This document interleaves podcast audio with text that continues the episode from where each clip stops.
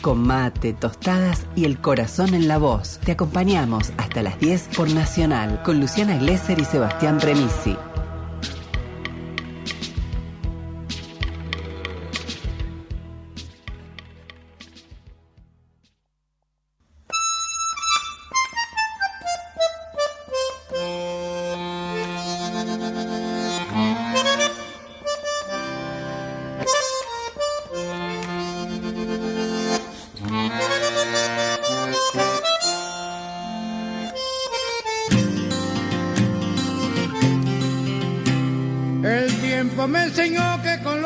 Y el presidente Alberto Fernández volvió a mostrar su demencia un viernes por la tarde. También lo había hecho a mitad de semana en el, acto de Ensenada. En siete días, en una semana eh, marcada por los coletazos de lo que fue el afer Guzmán Basualdo, cortocircuito que puso sobre la superficie algo más denso que una interna dentro de un frente el presidente trazó, como ya dijimos en el transcurso de este programa, un diagnóstico certero de uno de los principales problemas de la actualidad, la inflación como consecuencia del abuso de los empresarios que remarcan precios y privilegian los mercados internacionales, sumado al impacto de los altos precios de las materias primas. Nada nuevo, esto ya lo dijimos.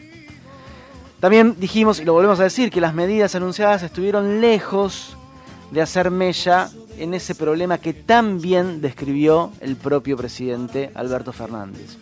No se puede gobernar con miedo, me decía un dirigente de la provincia de Buenos Aires, analizando un poco la, semana. Esto lo hablábamos martes, después lo había sido la interna, Guzmán Basualdo, vino el acto de Ensenada, llegó el viernes y de alguna manera la frase sigue cobrando potencia. Eh, hace algunas semanas se, discutían distintos, distintas alternativas de lo que podía hacerse eh, en materia de alimentos y un diagnóstico era que las medidas puntuales que se estaban tomando de control de precios no estarían teniendo el resultado esperado. Entonces se hablaba, posta, se hablaba de aumentar derechos de, exportación, las retenciones, que es ese instrumento de política económica para desacoplar el precio internacional en el eh, local. Se lo pensaba para el sector de los frigoríficos, no se lo hizo, se armó un, esquema de mayores controles, vía declaraciones juradas.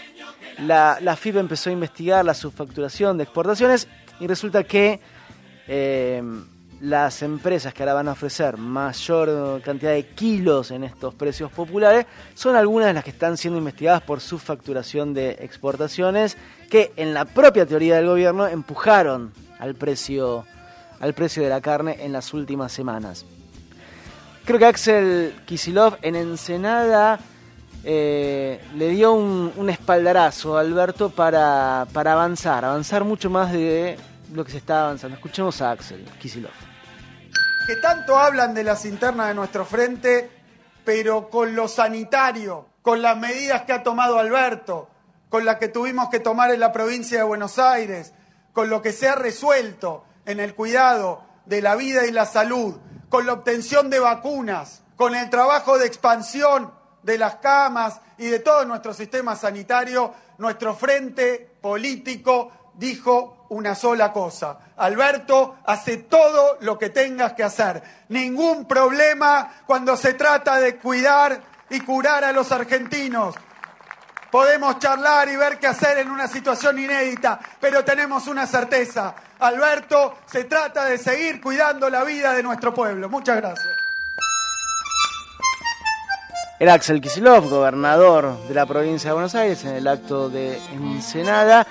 Eh, no vamos a redundar ni vamos a pretender mm, marcar la cancha del gobierno nacional, pero sí por ahí sí, sí insistir en que si el diagnóstico, como dijimos al principio del programa, es tan certero, también habría que empezar a mirar un poco qué es lo que se está haciendo en esas medidas estructurales. Si pensamos en los derechos de exportación, eh, lo que pesan en el nivel de, recaudación, 8,8% del total de la recaudación, uno diría, la verdad que no es tanto Digo, tanto barullo se hace sobre los derechos de exportación y su peso no es, eh, no es tanto en lo que sería la presión tributaria. Hay quienes dicen, bueno, si estos son los números reales, ¿por qué no se puede aumentar un poco más los derechos de exportación? Habría que ir al Congreso, volver a sancionar otra ley, porque la ley de solidaridad puso cierto, cierto tope.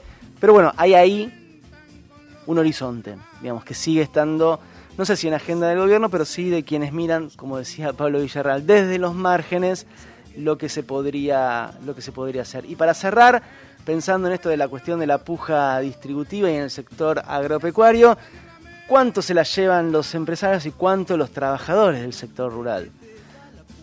Estamos hablando de que el, sector rural, los empresarios del sector rural se llevan alrededor del 66% de la torta y los trabajadores el resto. Pero son mucho menos además. No solo eso, además son mucho menos de un lado que del otro. Son mucho menos, mucho más concentrados. Podríamos hablar de que 10 empresas se llevan el 80-90% de las exportaciones. Eh, es un sector altísimamente concentrado y sus trabajadores totalmente eh, pauperizados. Entonces creo que eh, podemos pedir medidas mucho más estructurales en este, en este contexto, en esta coyuntura y en este y dentro de este, de este frente. Roberto Feletti me lo, decía de esta manera.